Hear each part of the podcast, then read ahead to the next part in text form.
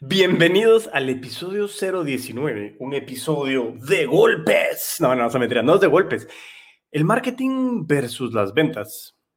¿Funcionan como equipo? ¿Funcionan como contrincantes? En la esquina roja y en la esquina azul. ¿Cómo funciona el marketing? ¿En qué nos puede servir el marketing a nosotros como vendedores y vendedoras? Hoy mejor dicho, este episodio es espectacular porque es la primera vez que tenemos a una auténtica y verdadera puta ama de las ventas que nos va a hablar de su rol como eh, directora de marketing en una empresa guatemalteca, es Silvana Marcico Vétere. Así que no te pierdas el episodio y si quieres saber cómo son los golpes entre ventas y marketing, pues quédate y crece. Hola a todos y todas, bienvenidos a Crece o Muere, el espacio que se ha dedicado a recopilar experiencias, errores, conocimientos y situaciones reales de un apasionado vendedor. Y como dice William Burroughs, cuando uno deja de crecer, empieza a morir. Mi nombre es Diego Enríquez Beltranena y me considero un puto amo de las ventas. Pues eh, arranquemos con este episodio, Silvana. Pues muchísimas gracias de verdad por el tiempo. La verdad que qué gusto poder tenerla aquí con nosotros y de verdad muchas gracias por haber aceptado mi invitación. Eh, y a mí me gustaría, como en los episodios en donde tenemos entrevistas, a mí me encanta que nuestro invitado pues se pueda presentar para ver ese valor agregado que le podemos dar a la audiencia. Así que pues bienvenida y cuéntanos un poco de quién es Silvana. Hola Diego, primero que todo también pues gracias a ti por invitarme porque al final es un honor que creas que, que, lo, que lo, que yo te puedo aportar a ti y a todos tus seguidores es algo importante. Así que gracias a ti por la invitación. Un placer. Pues primero Silvana. Bueno, Silvana es alguien que hace muchos roles, es multitasking, hace de todo un poco. Pero eh, digamos que lo que más me he especializado durante todo este tiempo, pues es en el marketing. Me encanta, me apasiona el marketing. Desde que tengo que 22 años, me acuerdo que el tercer año de la U, me pasé al turno de noche porque empecé a trabajar en las mañanas. Entonces, desde ese entonces, te digo, no he dejado de trabajar en lo que es marketing y, cada día me apasiona más y me encanta.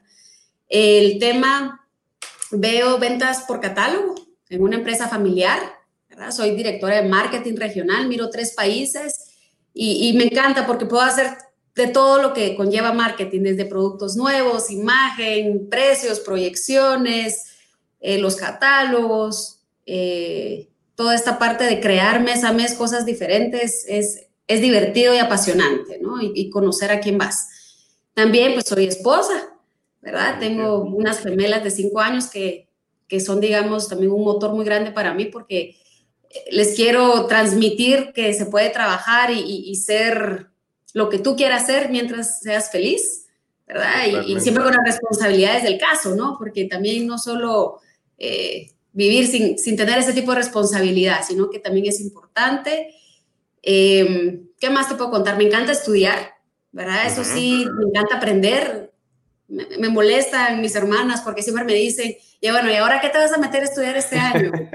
Y de, hecho, hasta con lo de la pandemia, ¿no? Me dicen, ah, te fregaste, porque ahora como estamos encerrados no te pudiste meter a nada y molestan a mi esposo también, de que, ay, ya va, pobre, le toca aguantar la otra maestría o algo así, ¿no? Me encanta aprender, ¿verdad? Porque creo que del aprendizaje no solo se aprende de los maestros, de los temas que uno puede averiguar, sino el network que uno hace con quien uno estudia porque son personas también extraordinarias que tienen mucha experiencia y esas relaciones te enriquecen. Entonces, esa soy yo. Creo que soy una esponjita que anda por todos lados viendo qué aprendo de las personas eh, y de sus experiencias, ¿verdad? Y, me apasiona lo que hago. Excelente, pues la verdad que muchísimas gracias, Ivana, y, la verdad que tocaste algunos temas súper, súper interesantes que, que, me encantan. Eh, Tres, puntualmente, eh, creo que estás jugando roles en marketing muy involucrados en ventas. Eh, parte importante eh, y algo que nos gusta aquí es, es invitarte por, por la experiencia que tienes en marketing y cómo este marketing puede tener relaciones con ventas, que es lo que vamos a comenzar a hablar más adelante. segundo y súper importante también es, ese proyecto llamado familia, que, que, que, de verdad, como yo se lo he dicho a la, a la gente en la comunidad, es, totalmente, yo creo que las ventas se resumen en que yo quiero generar más ingresos. Buenísimo.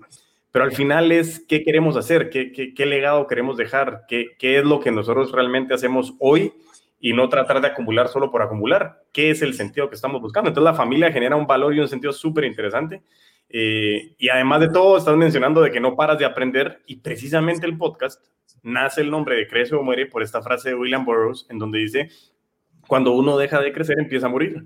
Y precisamente el podcast es este, es regalar contenido, regalar contenido para un montón de personas que hoy por hoy tenemos acceso al Internet y podemos aprender. La única cosa que necesitamos es compromiso, porque yo creo que con el compromiso y las ganas eh, y el querer seguir aprendiendo, uno ya comienza a encontrar ese recurso tiempo que es el que uno tiene que invertir muchas veces, porque ni siquiera es necesario a veces tener que invertir recurso dinero, porque hay tanto conocimiento que eso me, me, parece apasionante. Eh, y, y, sobre todo algo súper, súper importante que lo hablábamos previo a estar eh, eh, ya grabando, era el hecho de, de, esa parte disruptiva. Yo sigo creyendo, como hablaba del tema de los vendedores, que yo quiero que nos vean a los vendedores como esos profesionales, parte importante de la maquinaria de, de una empresa y que sin las ventas no se mueve nada es lógico, o sea, yo sé que todas las partes son importantes, pero las ventas para mí es como el corazón. Si el corazón no pompea, no sirve de nada lo demás. Entonces, realmente las ventas son ese motor.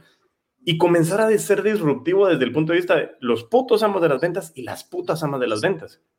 Y me ha pasado que es como hasta me hacen ojos de me estás insultando y no es eso, es un reconocimiento. Entonces eso es parte muy importante de también tenerte aquí y agradecerte por, por haber tomado ese paso y por, por darte cuenta de que realmente, eh, como dices, sumar a la audiencia eh, desde el punto de vista de qué es lo que podemos generarles hoy en esta charla tan interesante. Así que de verdad, muchísimas gracias de nuevo.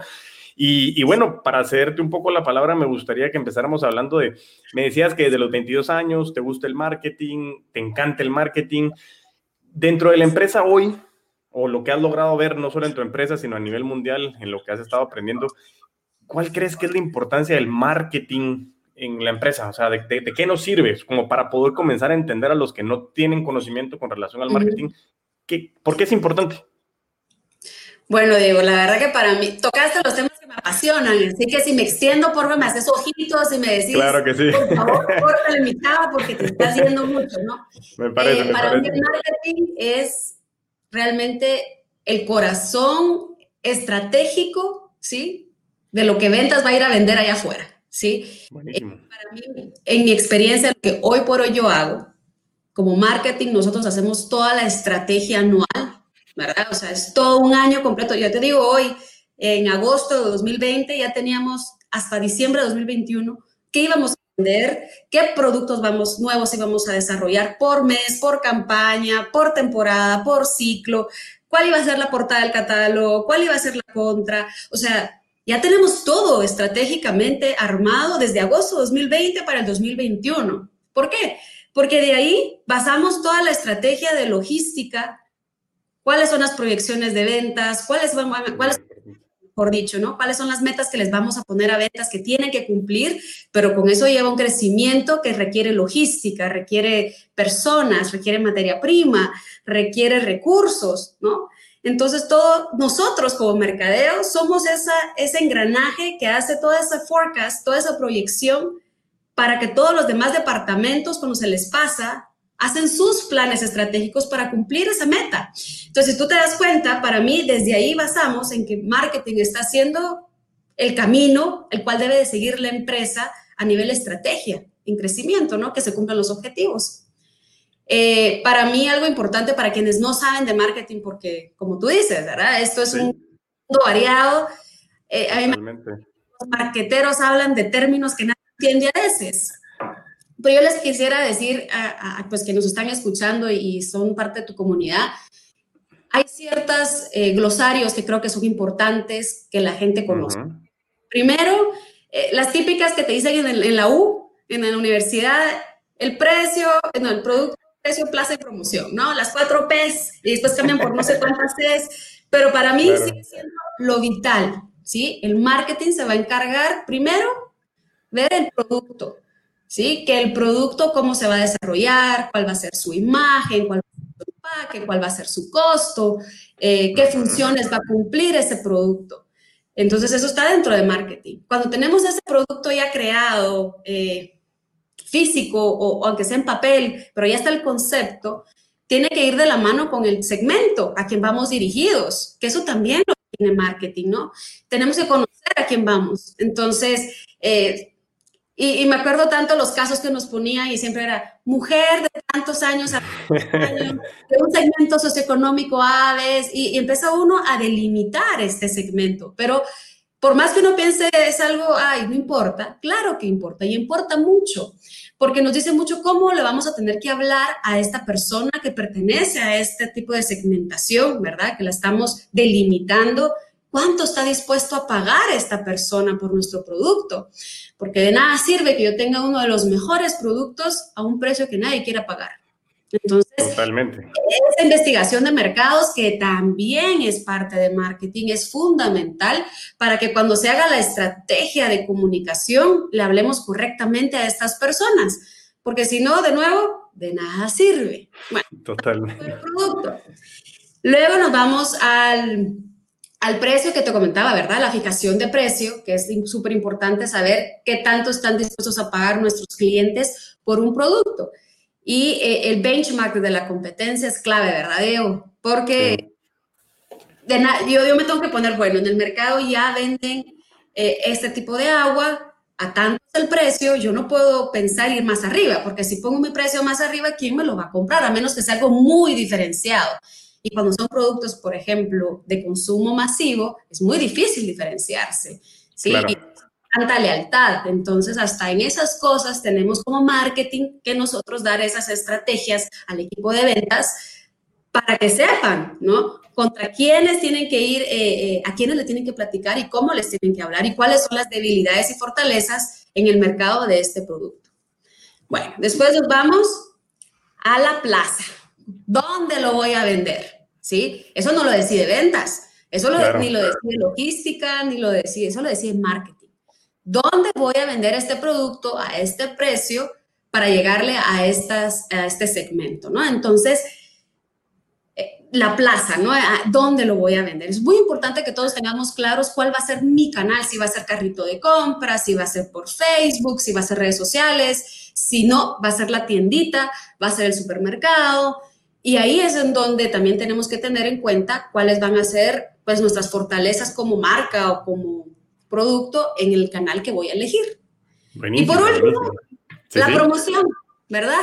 Eh, ¿qué, ¿Qué facilidades le voy a dar yo al equipo de ventas para que puedan vender más fácil estos productos. Si van a hacer descuentos, que sea al por mayor, que si les voy a regalar algo, que no, en esa para marzo les vamos a regalar una toalla de verano porque es el cíclico, es un ejemplo, ¿no? Entonces, todo ese tipo de cosas, marketing lo piensa, ¿verdad? Y trabaja en equipo con ventas para que todo esto que se trabajó, back office, llamémoslo así, salga al campo a hacerse realidad.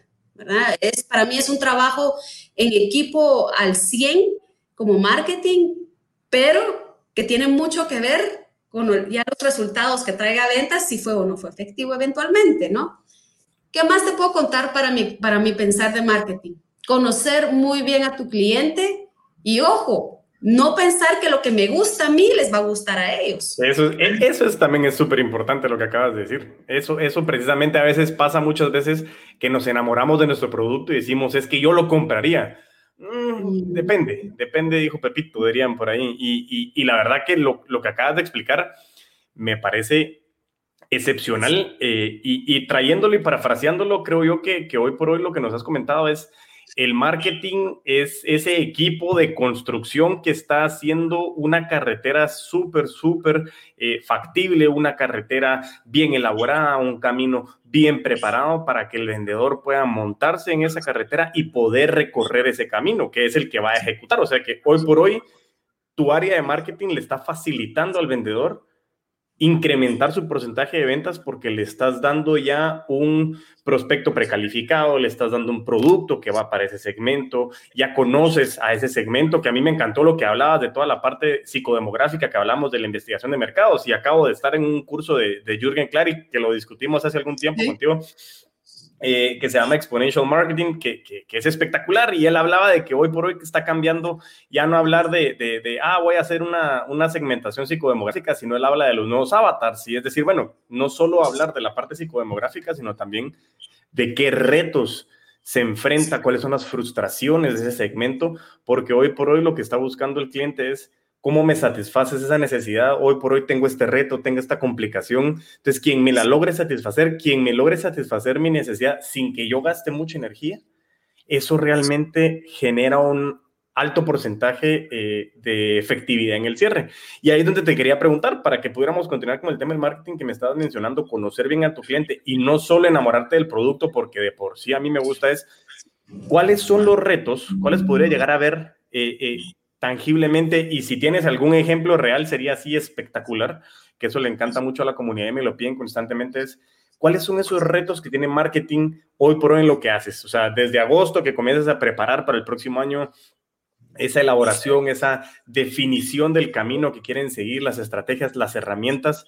Eh, ¿Cuáles son los retos más grandes que tiene hoy este equipo marketing o esta estrategia marketing para que realmente se alcancen los resultados que se quieren alcanzar? Bueno, primero con el tema de conocer bien al cliente, eso es un gran reto, ¿verdad, Diego? Eh, a mí algo que siempre he pensado y, a veces los estudios no lo demuestran es el cliente no sabe lo que quiere. Totalmente. O sea, no lo sabe decir yo quiero esto. Y te voy a poner el ejemplo para que nosotros cuando sacamos muchas, nosotros sacamos muchas fragancias eh, durante todo el año porque es parte de la estrategia de productos nuevos. Todos los meses se hacen productos nuevos para darle la novedad al catálogo porque por ser algo de todos los mismos productos todos los meses, la gente quiere saber qué novedades hay, ¿no? Porque ese es el gap. Para ver el catálogo necesito ver algo nuevo. Y siempre ventas el feedback de sus clientes, no, es que ellas quieren fragancias cítricas. Fragancias cítricas. Mm, las tendencias nos dicen que nunca les han gustado las cítricas, porque cuando hemos sacado cítricas nunca se venden, nunca las compran. Porque las cítricas, voy a hablar un poco de fragancias, ¿no? Las cítricas tienen notas, notas, estas notas son muy volátiles, entonces no tienen larga duración en la piel, ¿verdad? Todo lo que son eh, eh, naranjo, limón y todo, sí, tienen una fuerte salida, pero al final no duran. ¿Por qué? Porque es, así es la idiosincrasia de la fragancia cítrica, ¿no? Pero mi target le encanta oler 10 horas seguidas. Mm. Entonces, es bien difícil, como le digo yo a ventas, ventas o ventas que estás representando a, tu cliente en este momento, porque es el que trae el feedback del campo. ¿Cómo le puedo explicar? Mm, eso no es así, o sea, entiendo, pero es que no, les gustan las cítricas.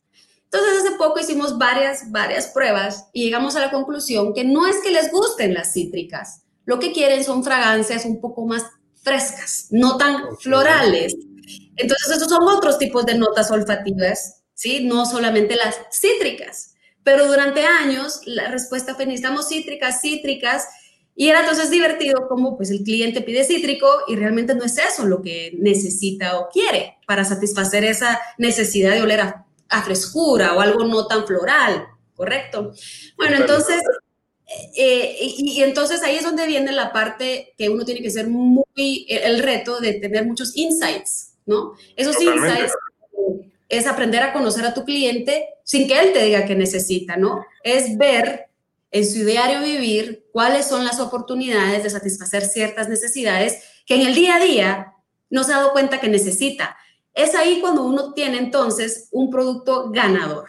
Cuando tú haces algo que ellos no se han dado cuenta que necesitan, pero cuando lo sacas dicen, wow, esto lo que, me, lo que yo tanto necesito. Y te voy a dar un ejemplo, que me, ese es un ejemplo antiguo. ¿Por qué eh, los detergentes decidieron ponerle la valvulita al empaque? ¿A quién se le ocurrió que era súper necesario porque las que lavan la ropa o las personas no podían estar cargando, eh, eh, pesaba, ¿no? Pero hacerle la valvulita era lo máximo, ¿no? Entonces, eh, algo tan sencillo como eso, era un insight, dirán, quien lava la ropa lo entenderá y dirá, me ayuda este tipo de empaque, me, encanta porque entonces no tengo que cargar eh, el galón o los galones de detergente, sino que los puedo dispensar de una forma más fácil sin golpear. Sí, Eso me encanta. Y ahí te, te, quiero interrumpir un momento porque creo que esto es súper importante para la comunidad y, y, no me recuerdo ahorita, creo que era el episodio 015 con relación al tema de los roles eh, en la venta. Y acabas de decir algo muy importante porque posiblemente, no, mejor dicho, no necesariamente quien compre ese detergente es quien va a usar el detergente. Sí, en su prenda, pero el usuario es distinto. Y eso en ventas, en el tema de los roles de la venta, hablando de los retos que hoy por hoy marketing nos ayuda, porque todos creen que el marketing es hoy si nos vamos a pelear y empieza el marketing y ventas, y no es cierto. Pero acá de decir algo súper importante en el tema de roles de la venta. No necesariamente quien compra es quien lo usa, no necesariamente quien lo usa es quien influencia la compra. Entonces, hay muchísimas cosas que investigar y como dices tú, todos estos insights es un gran reto de parte de marketing que realmente logremos identificar, porque yo estoy totalmente de acuerdo. Por eso es que a mí me encanta lo que decía Steve Jobs, los clientes no saben lo que quieren, o sea, entienden y tienen esa sensación, pero somos nosotros los que estamos involucrados en el desarrollo de esos productos o esas propuestas de servicios o productos, mejor dicho, quienes tenemos que tener la habilidad de determinar ese reto y saber qué es lo que quieren. Por eso me encantó muchísimo el ejemplo de las fragancias, porque es algo súper tangible en donde logramos responder a una necesidad eh, y, este tema del detergente, por eso te quería interrumpir y me disculpo, pero quería hablar del tema de los roles y decir, bueno, el usuario no es el mismo que está comprando, entonces sigamos adelante, pero quería hacer esa pausa porque valía mucho la pena traer a colación ese tema. Totalmente, ¿no? Y es que es así. Y te digo, por ejemplo, ¿por qué crees tú que es el éxito? Bueno, nosotros las categorías de niños y bebés es un boom. Y ellos no son los que nos compran. No, no tienen el poder ellos para comprarnos. Pero las mamás mueren por sus hijos. O sea, es algo nato. Es parte de conocer que uno como papá y mamá usualmente, o sea, no es una norma, suele el dicho, me quito el pan para dárselo a mis hijos, ¿no? Entonces, prefieres comprarle algo a tus hijos que comprarte tú algo. Entonces, los quieres consentir con un shampoo, que con un detallito, que con un su perfume, de los que yo vendo, por supuesto, ¿verdad? Entonces, al final, así es, ¿verdad? Cuando le quieres llegar al lado sentimental a la mamá, pero ella no es quien va a usar el producto, ¿no? Ella no es, pero ella lo va a comprar para alguien que tiene mucho sentimiento. Entonces, al final, nosotros como marketing lo que tenemos que lograr es llegar a esa emoción, ¿sí? Conectar el producto a la emoción que nos vaya a hacer sentir. Y lo mismo pasa con los carros, Diego. No sé, o sea, cuando tú ves un anuncio de carros, no te muestran el motor, no te muestran la llanta, no te muestran el escape de tanto y el. No. Los ejemplos de los, eh, de los carros, de los anuncios de automóviles son momentos específicos que uno, el segmento sentirse, ¿sí? Me quiero sentir como esa persona, ¿sí? Porque entonces se siente así porque tiene ese carro. Pero al final no son juegos. Claro. Euroventas, eh, Clark, ¿verdad? Eh, eh, así es, tenemos que lograr entender qué emoción queremos que nuestro producto tenga a la persona para hacerla sentir y querer comprarnos, ¿no? Porque al final carros hay muchos y muchos tipos de carros. Mm, totalmente. Ahí, ahí dijiste dos cosas súper, súper importantes que las hemos hablado aquí en, en, el podcast de Crece o Muere, el canal oficial de los putos amos de las ventas y las putas amas de las ventas. Pero bueno, sigamos.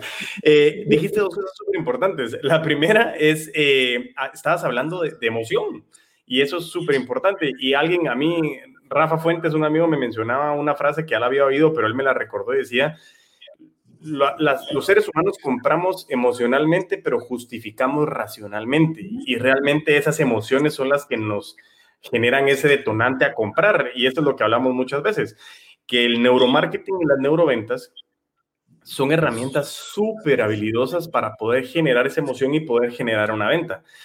Pero aquí es donde también tenemos esa disyuntiva y esa línea que, siempre queremos dejar clara y para nosotros es la regla de rodio, porque el rodio es uno de los, materiales o metales más, más caros del mundo y es una regla como súper importante de tener siempre el interés de nuestro cliente por delante de nuestro interés de querer ganar dinero.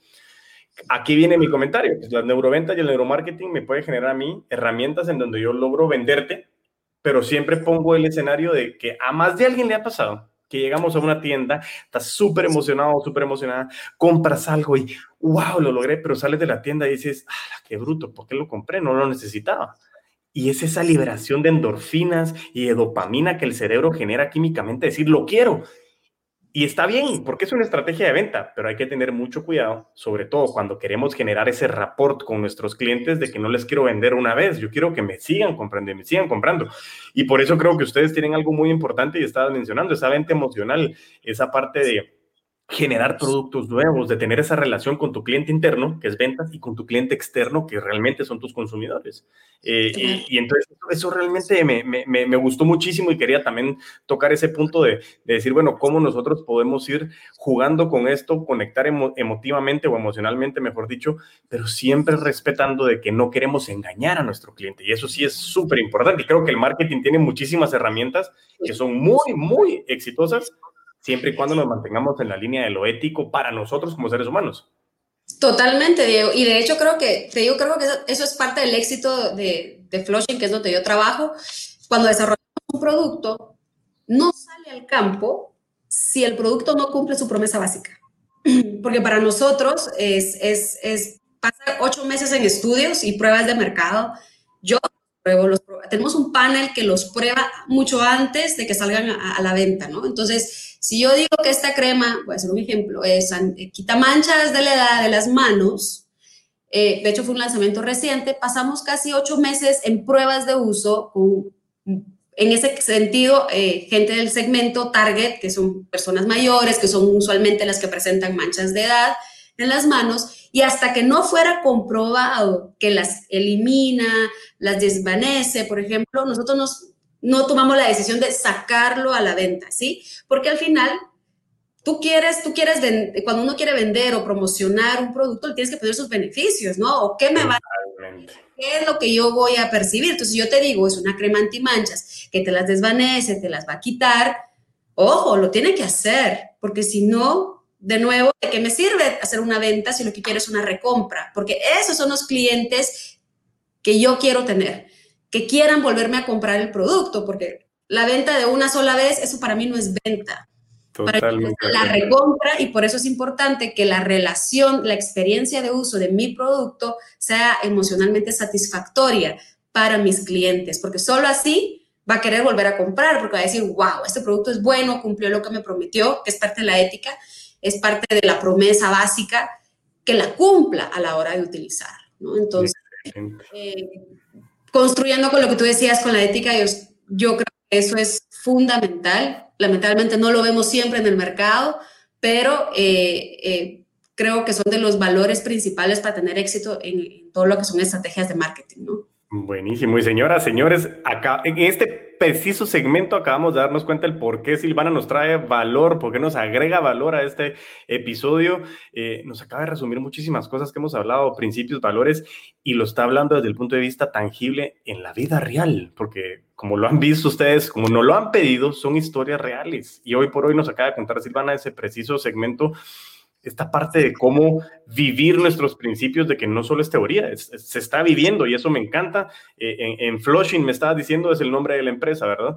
Eh, y eso es algo para que también ustedes conozcan de que hoy por hoy tenemos personas, eh, tenemos mujeres líderes, tenemos mujeres profesionales, tenemos empresas guatemaltecas que están haciendo cosas espectaculares, siempre cumpliendo con los principios. Y mucha gente cree que tiene que engañar para poder generar o alcanzar, y eso no es cierto.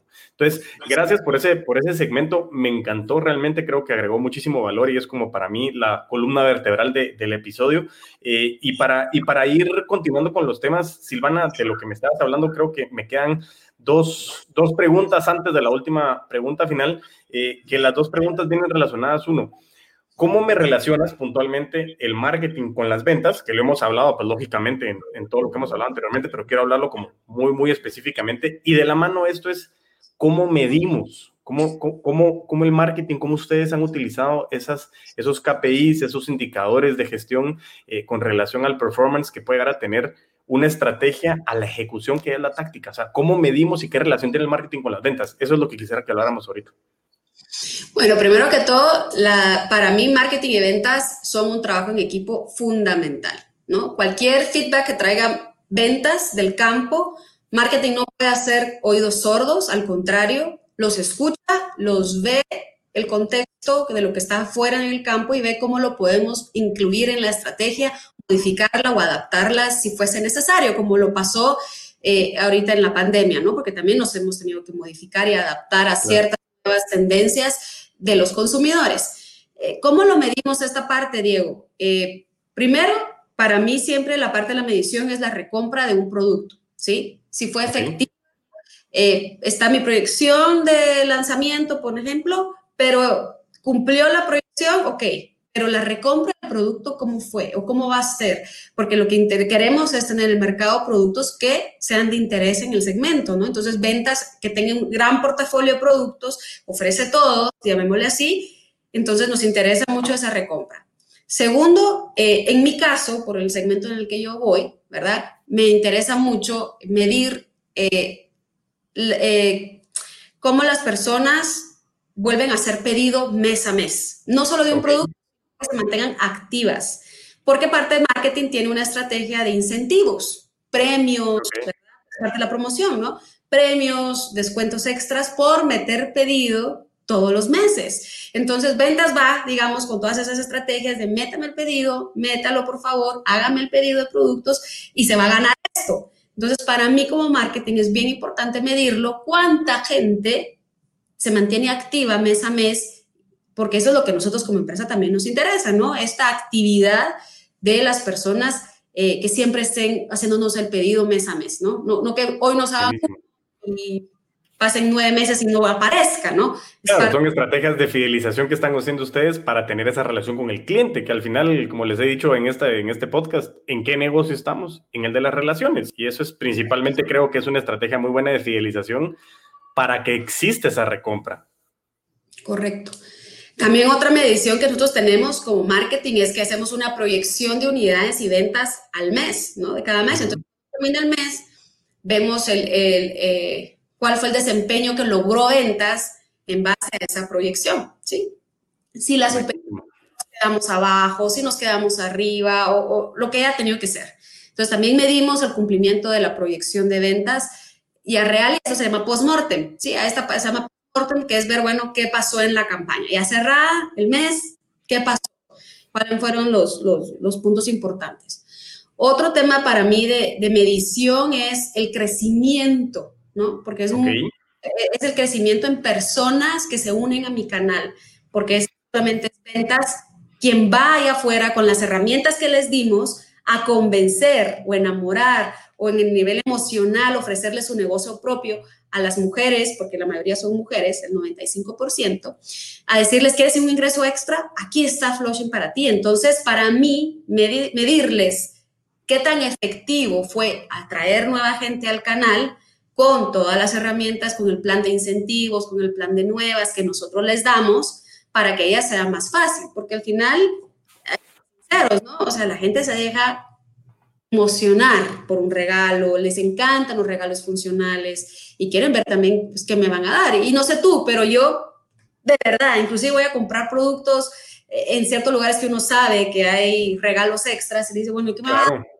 Me va a dar por lo que le acabo de comprar, ¿no? Entonces, yo también lo hago, ¿verdad? Entonces, eh, eh, es parte también de medir. Para mí es esa medición, el crecimiento de cuánta gente ingresa al canal, porque hay estrategias específicas para eso y metas también. Buenísimo, no, no, y eso me, me, me parece muy acertado y, y, y, uno lo hace tal vez inconscientemente, pero cuando tú llegas a comprar algo que te cuesta, no sé, un dólar y dices que por ese dólar, además de todo, te estás ganando algo más, emocionalmente uno dice, gané la negociación, porque así funciona el cerebro humano y así no es. Pero, pero el fin principal es, eh, yo sentí que la gané y eso es lo que el cliente quiere hacer, sentirse, sentirse bien, de que logró satisfacer una necesidad, le quitamos un dolor, le reducimos, eh, hubo reducción de energía para la compra de eso y además de todo salió ganando. Y eso es una fidelización muy buena, que no es engaño, es sencillamente quiero hacerte sentir bien para que tú estés regresando con nosotros. Así que, no, de verdad, eh, estoy estoy súper, súper contento. Aprendí bastante eh, eh, en, en, estos minutos que llevamos. la verdad que creo que, que, que reitero de nuevo el agradecimiento porque, aunque no le había dicho Silvana, pero es la primera puta dama de las ventas que tenemos en entrevista. Eso es. Y la verdad que eso es es súper interesante porque me, me, me, encanta, me encanta por, por el puesto que está manejando, por la empresa que está manejando y, y antes de, de, hacer la despedida, yo quiero preguntarte, y te lo decía antes de que empezáramos a grabar. A mí me gusta mucho preguntarle a mis entrevistados, si dentro de 30, 40, 50, 70, 80, 90, no sé, 100 años, ya no vas a estar aquí en esta tierra, pero te dicen, te doy el último chance de que le digas a la juventud, a tus hijas, a, la, empresa, a quienes están en los líderes de las empresas, a quienes están liderando empresas en Guatemala, en Centroamérica, eh, ¿qué tres recomendaciones le darías? Como es el legado tuyo, es decir, ¿qué tres recomendaciones les darías a, a estas personas y decir, esto les quiero dejar de aprendizaje? ¿Cuáles serían esas? Bueno, primero, el tema de salir de tu zona de confort, que sea algo de todos los días de tu vida. Salir de tu zona de confort, lo cual no es malo, al contrario, nos hace crecer. Entonces, eh, creo que eso es lo número uno. Ah, muchas veces por no salir de la zona de confort dejamos muchas cosas de, lado, crecimientos, aprendizajes, y creo que, que, a veces a mí me molestan también por eso, dices que, Ay, es que tú no estás, es que tú seguís y a qué hora te da tiempo. Y digo, no, es a veces no me da tiempo salgo de mi zona de confort, dejo ciertas otras cosas, pero trato de salir, ¿no? Entonces yo les diría eso principalmente, salgan siempre de su zona de confort y no se acomoden, porque eso es estar estático, ¿no? Entonces para mí eso sería el número uno.